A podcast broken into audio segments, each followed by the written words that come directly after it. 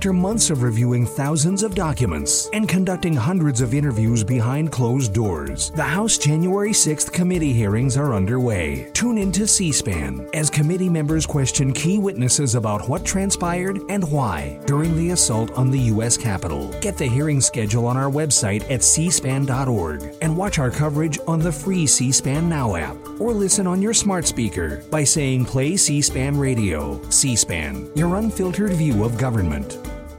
Otro miércoles más invictos de este podcast que se llama The World is Yours.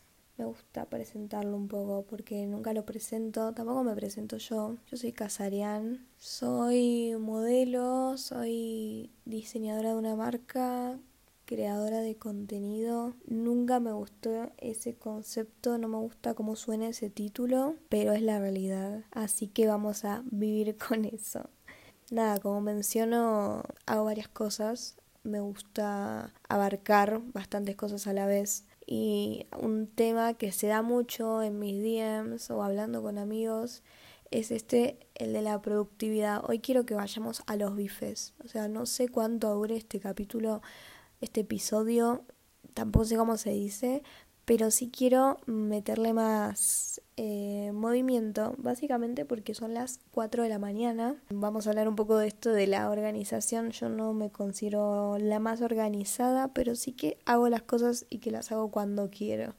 Entonces, en ciertos aspectos me funciona y en ciertos aspectos no. Productividad. ¿Qué es la productividad? Me puse a buscar definición de diccionario. Dice, es la relación entre la cantidad de productos obtenida por un sistema productivo y los recursos utilizados para obtener dicha producción.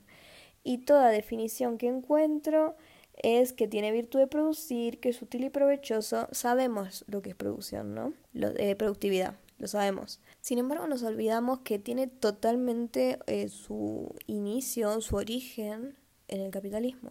No que no existiera la productividad en sí antes, pero el concepto como tal y la presión que ahora tiene a su alrededor es una construcción social que se fue formulando a lo largo de la historia, ¿no? ¿Por qué hablo del capitalismo? Porque la productividad habla del trabajo y la importancia del trabajo. Y este tema de poner la productividad tan arriba es el problema, porque la productividad en sí, como digo, es algo que existe, o sea, es, solo el título que se le pone a una realidad, a un aprovechamiento de recursos, a un hacer, a un conseguir resultados con estrategias bien pensadas que funcionen. Pero de repente se volvió un problema, un problema social o no, porque muchísima gente tiene una obsesión con esto y se desarrolla algo que es como la culpa capitalista, diría yo, como cuando hablo de la culpa cristiana, la culpa capitalista es la culpa que tenés cuando sentís que no estás produciendo, cuando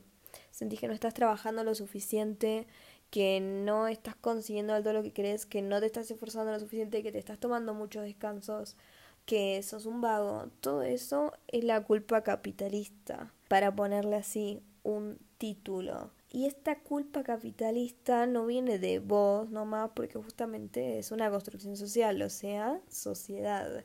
Nuestro gran amigo que se este, manifiesta también en nuestros amigos, en nuestros círculos, ¿no? Depende mucho con qué personas nos juntemos, cómo sea nuestra familia, que eso capaz no lo podemos decidir, ¿no? Pero esta presión a tu alrededor también también forma parte de la culpa capitalista. Cuando todos te preguntan qué a hacer tu vida, qué es lo siguiente, cuando terminas algún tipo de etapa, cuando terminas de estudiar, cuando terminas la escuela o lo que sea, todos están preguntando siguiente paso, por dónde sigue, por dónde se va. Y no es una pregunta que sea contestable con lo estoy pensando, es una pregunta de que empezás mañana y ya lo tenés que tener totalmente decidido y tenés un horario y mañana es eso. Que encima es muy interesante porque la gente que más presiona con esto, como ya hemos hablado en otros episodios, muchas veces no, no son las personas con los mejores resultados, ¿no? Entonces me parece muy importante cuando nos está llegando esta presión capitalista también a nuestro alrededor, verlo objetivamente, ¿no? Parar un segundo de nuevo y decir quién nos está diciendo esto, qué hace esta persona, cómo le va a esta persona, qué resultados consigue. Y no solo eso, sino qué tal le va en su día a día, ¿no? Porque capaz consigue resultados, pero es totalmente infeliz, está totalmente abrumada. Em, no sé, son cosas que, que también hay que, hay, que, hay que considerar porque esto de que el presente es lo único que tenemos, ¿no? Y es importante, sí, avanzar en nuestras metas, conseguir cosas, ¿no? Ponerle, o sea, eso nos dicen y también, bueno, como que psicológicamente nos sirve, no, nos impulsa, pero también por qué nos impulsa, como que realmente podría entrar en este loop de repreguntarlo todo por horas y me parece útil hacerlo. No sé si me parece útil estar eh, todo este podcast solo haciendo preguntas, desentrañando lo mismo, ¿no? Pero sí me parece un buen ejercicio que recomiendo de repente parar un poco y hacerse las preguntas. De todo podés desarrollar un sinfín de porqués y cuando te das cuenta de eso, empezás a bajarle un poco la importancia a las cosas que pensás que son importantes porque realmente no es que lo pensás, es que nos lo enseñan directa o indirectamente a lo largo de nuestra vida desde que somos muy chiquitos, ¿no? Que nos dicen que no seamos vagos en este caso. Y lo peor es que observándolo, ¿no? Y de acuerdo también a filósofos, ¿no? No, no soy yo y mi, y mi teoría, no se me ocurrió a mí nomás. No hay nada más productivo que saber parar a pensar y sin embargo eh, la productividad esta social y capitalista lo que te dice es no pares. ¿Qué haces parando? ¿No te das cuenta que el tiempo es oro? Pero justamente porque el tiempo es oro es importante usarlo útilmente, ¿no? Usarlo para pensar y para sacar las mejores conclusiones posibles, así el tiempo que sigue lo continúas usando eficientemente, porque capaz no es no pensar en la productividad, ¿no? Como el problema no es la productividad, como digo, es solo un título a una realidad. Capaz es cambiar el foco. Al momento de hacer las cosas que tenés que hacer o que vos mismo te pones que tenés que hacer, ¿no? Como tener, es un decir. Si tu foco está en tengo que cumplir con ser productivo porque si no me mato o porque si no soy un fracasado, me parece que ya empezamos mal. La productividad nunca debería ser tu motor. No, no tiene alma, por así decirlo, no, no poniéndome espiritual, sino como concepto. No tiene alma. ¿Cómo te va a llenar? ¿Cómo te va a dar realmente plata? Y si funciona, ¿no? Porque ponele que seas más un 2 más 2, que si haces esto, esto y esto, si lo terminas haciendo bien, te da plata. ¿Cómo vas a disfrutar esa plata si no podés disfrutar tu vida básicamente porque el motor y lo que te empuja es la productividad y no el serte fiel a vos mismo, por ejemplo. Me parece que lo que más tiene que empujarnos a realmente estar haciendo lo que queremos hacer, y esto es algo que me preguntan mucho, ¿cómo haces para ser tan productiva o qué sé yo que también subjetivo y es solo la opinión del otro que la saca de acuerdo a lo que piensa nomás, ¿no? De acuerdo a lo que ve de mí, que en general aparte hay gente que no me conoce, ¿no? Pero mm, sale de haber pensado qué es lo que quiero, haber pensado métodos para llegar a eso y llevarlo a cabo desde realmente querer hacerlo y no esta obligación social, o sea, de última me obligo yo porque no me quiero defraudar a mí misma y no me defraudo por no ser productiva, me defraudo si no me, si no me soy fiel, si no hago lo que realmente quiero, si no trabajo para estar en la posición en que quiero estar y si no lo hago desde una posición de estar bien hoy en el trayecto también, que es demasiado importante y pensamos que hay que sacrificarlo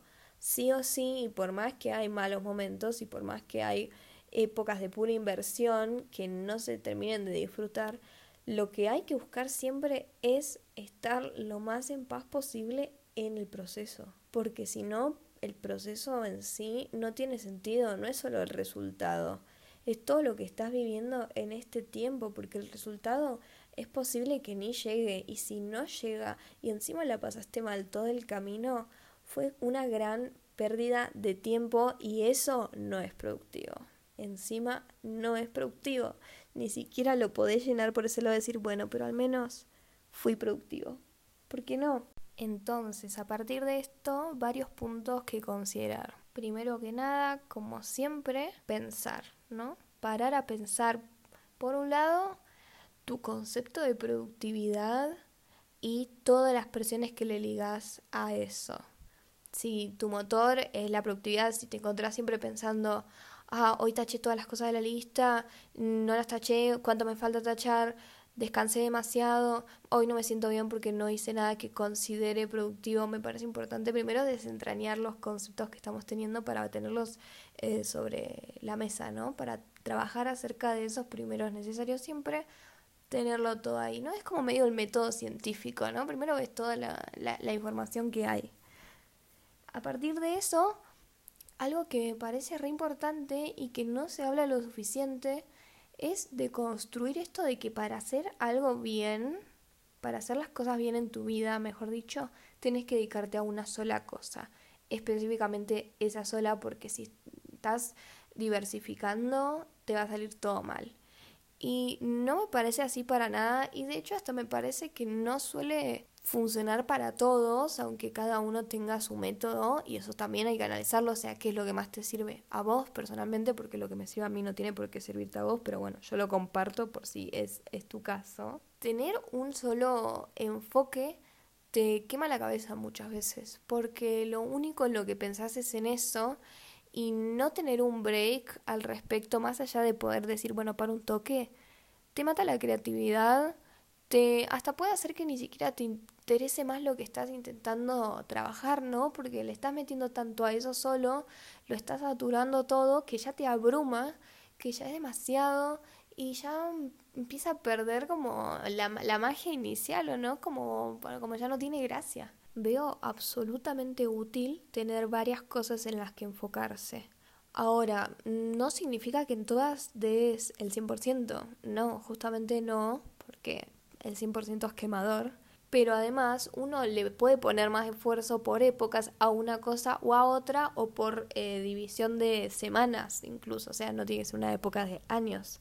Las épocas pueden durar tanto como a vos te funcionen. Sí me parece importante no estar con una sola cosa. Incluso puede ser que tengas un foco fuerte, que sea lo que más quieres trabajar, y un hobby, ¿entendés? Pero algo que te guste aparte con lo que puedas desconectar y que además pueda ser como que se termine retroalimentando al fin y al cabo, sobre todo si justo estas actividades que te interesan están relacionadas, porque convengamos que yo sí haré varias cosas, pero estas cosas están bastante ligadas entre sí, se las puede potenciar entre ellas y es algo que funciona para también eh, mantenerme motivada, mantenerme inspirada al respecto. Puedo sacar información, puedo sacar data nueva y justamente inspiración de un área para volcarlo en la otra adaptándolo a eso. Entonces, siguiente punto, lo que me parece más importante es tener una buena organización y que te sea posible, que te sea natural, o sea, si queremos crear hábitos, posiblemente, si ahora te encontrás estancado, si no estás pudiendo avanzar en las cosas que querés más allá de presiones de productividad, si realmente decís, che, no me considero alguien productivo en absoluto más allá de que no sea mi foco en la vida, es como, che, no estoy haciendo nada y de hecho me está hasta deprimiendo porque es deprimente no hacer nada muchas veces. Para algunas personas no, igual hay gente que, que puede restar sin hacer nada y me parece perfecto si tienen la posibilidad de no hacer nada y les hace bien no hacer nada, que se mantengan en eso, porque como digo, uno tiene que encontrar lo que le sirva a uno, no lo que los demás te están diciendo que te tiene que servir. Esto de intentar generalizar todo, masificar todo, es algo que pasa en muchísimos aspectos en la sociedad en que vivimos y es claro que no da resultados para todo el mundo porque es lógico básicamente, porque somos personas distintas, tenemos nuestras cositas en común como humanitos que somos, pero pasa desde la escuela cuando te dicen este es el método y si no te adaptas al método sos un raro, estás mal, tienes problemas, hay que mandarte a un psiquiatra, esto aquello, y no, no, no, yo no es que no crean los psiquiatras, por supuesto que sí, de hecho el concepto de creer o no en psicología y psiquiatras me parece medio fantasioso porque o sea, no es un hada, es una ciencia y si el profesional sabe trabajarlo, sabe estudiarlo, eh, tiene que ser útil, ¿no? Dependiendo de la persona, pero lo puede ser, sobre todo si se trata de cuestiones químicas, ¿no? Que son medio como que siempre es igual en los cuerpos. Sin embargo, está esta facilidad de encasillar a la gente como anormal cuando no funcionan con la justamente normalización que se hizo generalizando en grupos gigantes de personas como si eso fuera posible. Porque sí podemos intentar con todas nuestras fuerzas adaptarnos al molde. Hay gente que particularmente que particularmente nacen más cercanos al molde, porque pueden nacer cercano al molde o no, o sea, esto es totalmente al azar, pero pretender que todos podamos adaptarnos a eso es una locura, es estúpido. Y cuando sos chico te afecta mucho porque estás aprendiendo y te están bajando data constantemente a los golpes y muy negativa. El tema es ahora, siendo más grandes, porque dudo que esto me lo esté escuchando algún niño de 8 años y si lo estás haciendo, nada, te amo, qué onda, qué haces acá, pero dudo muchísimo. Em, de grandes eh, tenemos que empezar a ser conscientes de esto, a verlo cuando está sucediendo, a verlo cuando nos están intentando normalizar con esta bajada de líneas generalizadas, masificadas, que no tienen ningún sentido lógico, que no funcionan en la realidad, que es como un sistemita, como si fuéramos computadoras, pero no somos computadoras, para poder hacer el You do you, o sea, vos haces lo tuyo, haces lo que a vos te sirva.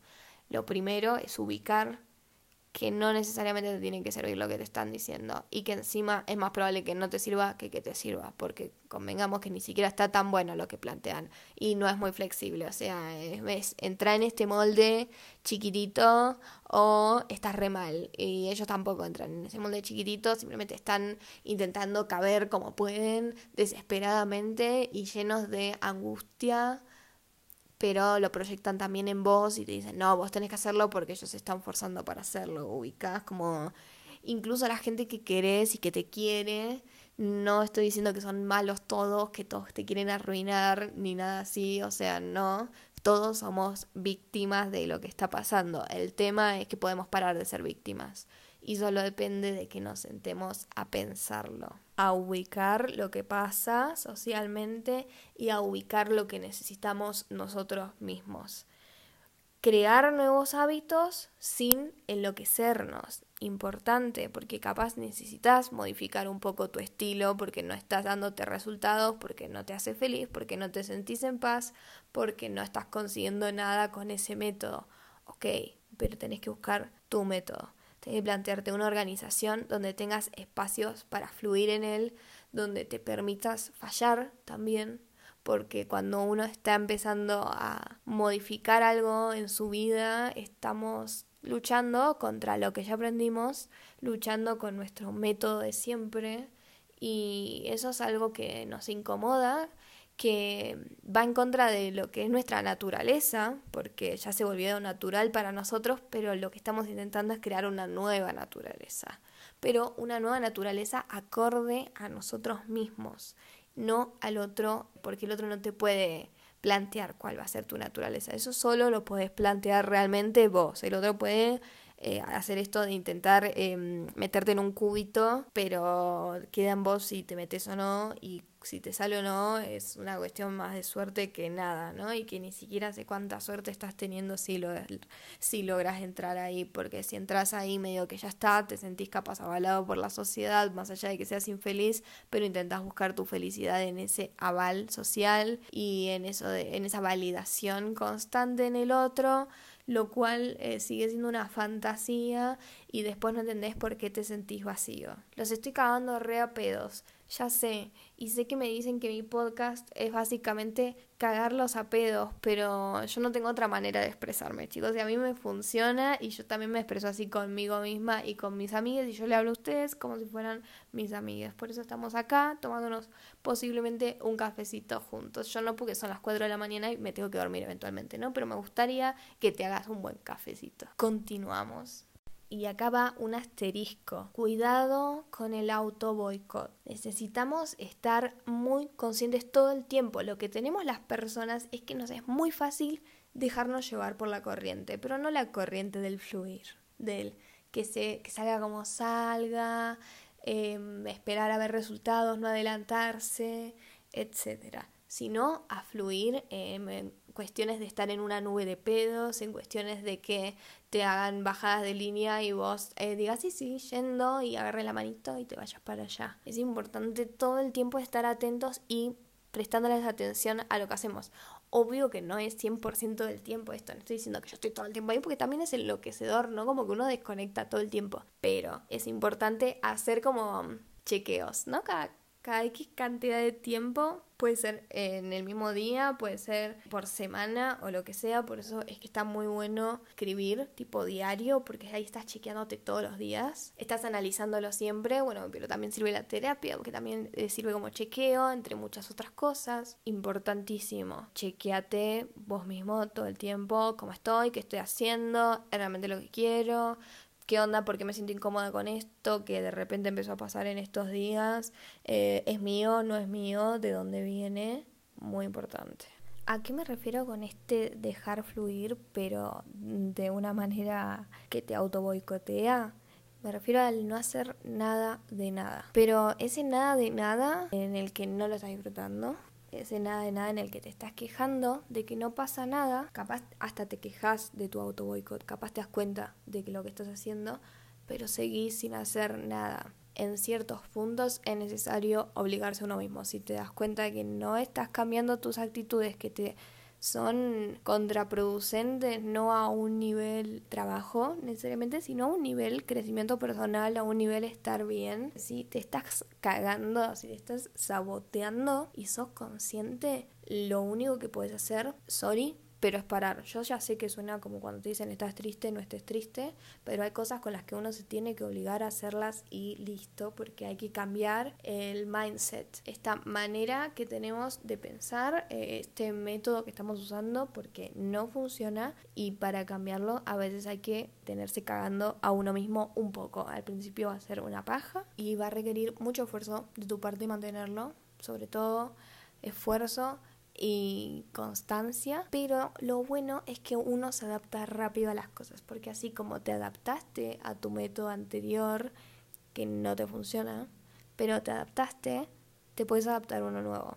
Estas cosas son totalmente moldeables y solo dependen de tu voluntad. Esto no significa que vos lo quieras hacer todo el tiempo. Hay como me muero de ganas de empezar a cambiar mis métodos. Capaz no te morís de ganas de la aplicación, o sea, uno lo que quiere es el resultado y lo quiere ya. Esta voluntad no, no es solo el deseo eh, presente y ahora mismo que quiero hacer, es el empuje real que tengas es esta capacidad de ser disciplinado y obligarte cuando llega el momento de obligarte. Pero todo pensando porque no siempre es momento de obligarse a uno mismo, no siempre tenés que estar obligándote y exigiéndote. O sea, trabajar los extremos, que no se nos escapen. Ni terminar sin hacer nada por no querer pedirte nada y decir, no, bueno, yo ahora me siento así, pero igual te quejas, ¿no? Pues no digo que te sientas así de no hacer nada y que estés re bien. Estoy hablando de no hacer nada y que estás como, ay, mm, no hago nada y me da culpa y está re mal, pero no hago nada y no salgo acá y no hago nada. Tampoco el otro lado de sobreexigirte con mal enfoque. ¿no? Porque una cosa es exigirse y disciplinarse a uno mismo y otra cosa es sobre exigirse. Hay que medirse, hay que hacerlo todo muy consciente no sale bien todo de una, obvio, no nacemos sabiendo, pero lo importante es ir estando consciente en el proceso para poder ajustar las cosas mientras van sucediendo. Si te das cuenta que te estás pasando, un poco menos, si te das cuenta que no estás haciendo nada, un poco más, ir trabajando también sobre la marcha. Pero ¿qué pasa? Para poder trabajar sobre la marcha, tiene que haber tal marcha, o sea, tenés que estar moviéndote. Y en estos escenarios es que aparece nuestro amigo el miedo, siempre presente como la enfermedad del humano, el miedo, y puede ser tanto el miedo a no ser productivo actualmente, o ya directamente el miedo a fracasar, así pensándolo más a futuro.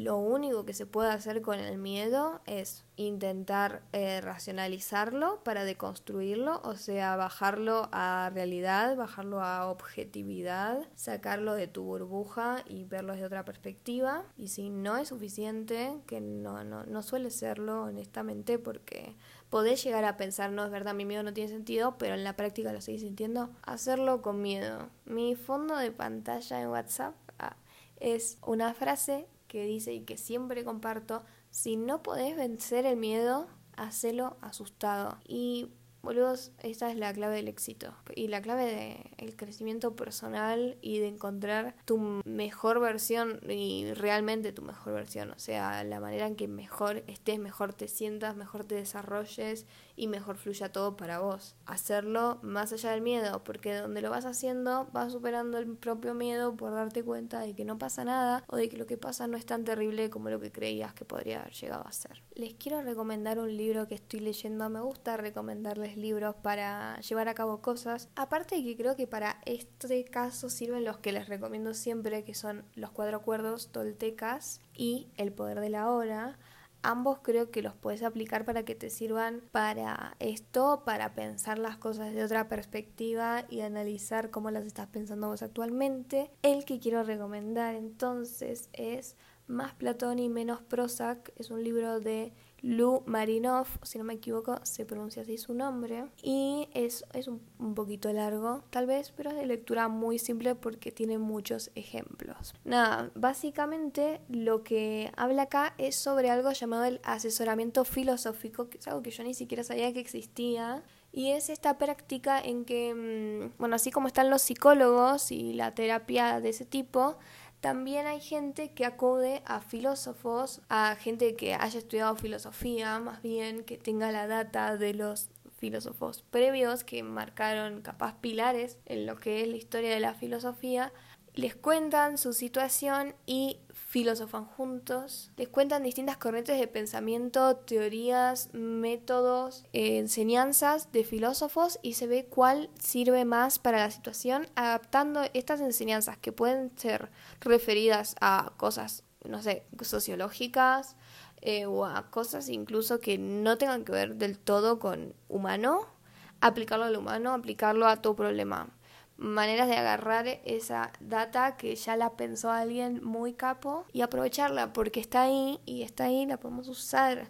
Entonces en este libro un poco te explica bueno, sobre este tipo de asesoramiento. Pasa a contar em, distintas doctrinas, distintas corrientes que hubieron a lo largo de la historia y de qué se trata cada una, todo muy simplificado, muy para que se comprenda. Y después pasa también a casos más particulares en distintos ámbitos, como el amor, la familia, y no llegué a más que eso todavía, pero sí me viene gustando mucho y nada, ya voy como por la mitad, así que me parece que estoy en condiciones de recomendarlo. Y más adelante también tiene recomendaciones de eh, libros y data y filósofos así en particular, lo cual me interesa mucho porque cuando lo vas terminando te dice por dónde puedes seguir, de acuerdo también a lo que fuiste leyendo previamente y más te resonó y más crees que te pueda llegar a funcionar para aplicar en tu vida. Me parece clave aprovechar la data que tenemos para pensar nosotros y bajarlo nosotros a nuestra propia vida, a nuestra propia situación, porque la verdad que está todo lleno de data y encima cada vez es más simple acceder a ella sin embargo, eh, no es costumbre hacerlo y es raro. Eh, no tengo necesariamente una teoría conspirativa al respecto, aunque se puede desarrollar y, tiene sentido, pero yo creo que sobre todo es paja y comodidad. Esta comodidad, como la que hablaba, en medio hipo, no lo puedo creer, pero bueno, igual estoy cerrando ya esto porque siento, siento que está todo dicho. Bueno, decía, esta falsa comodidad de la zona de confort como comentaba en el quiebre de confort, no tiene nada ni tampoco es cómodo. Más bien es una comodidad en el sentido de eh, no esforzarse por cambiarlo, ¿no? Porque solo dejarlo así como está. Pero mientras tanto no lo estás pasando bien. Y realmente preferís eso que esforzarte un poco. Tipo, dale.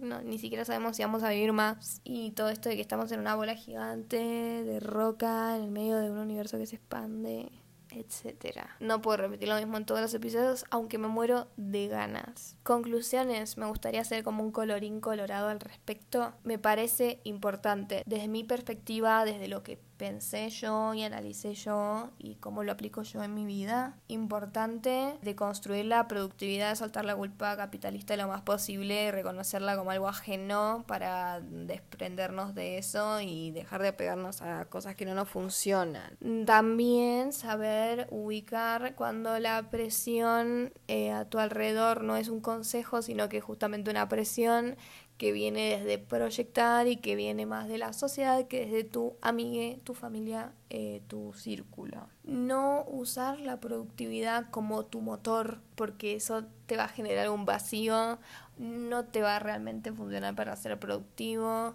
te vas a sentir mal durante todo el proceso. Buscar que el proceso sea lo más ameno posible, que no sea un sufrir para llegar al objetivo. No caigamos en lo que les enseñaron a nuestros padres de hay que sufrir trabajando para después poder irte de vacaciones y estar bien o para cuando te jubiles o para tus hijos. No es necesario sufrir constantemente. Más allá de que la vida es sufrimiento y toda la bola, intentemos estar lo mejor posible hoy y disfrutar del proceso, sobre todo porque no sabemos si va a terminar resultando o no. No atarnos necesariamente a hacer una sola cosa, eh, desprendernos de ese concepto también. Si a vos te funciona hacer más cosas, haz más cosas. No pretendas eh, dedicarle todo tus recursos y todo tu tiempo a todo, básicamente porque es imposible, pero tampoco lo hagas si estás haciendo una sola cosa. Mm, idealmente, tener algo más donde distraer, tener un hobby, lo que sea, algo aparte.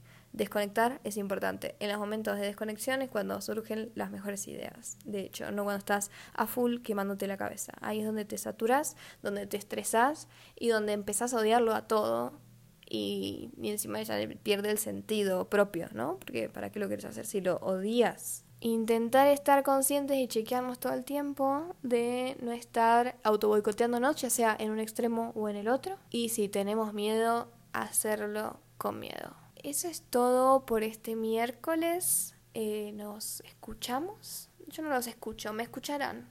Así, medio obligados, ¿no? El próximo miércoles y espero que esta charla, este monólogo, de alguna forma les resuene y les sirva en el sentido que sea. Bye. Attention, Ride on Bus, Ride on Extra, Flash, and Flex riders. Fare collection will resume on August 1st. Fares will be collected at a new reduced rate. All trips are now only $1. Kids, seniors, and disabled still ride for free. The new reduced rate of $1 reflects Montgomery County's desire to provide equitable transit for all riders. Pay via Smart Trip card, download the Smart Trip app on your mobile phone, or pay with exact change. Learn more at rideonbus.com.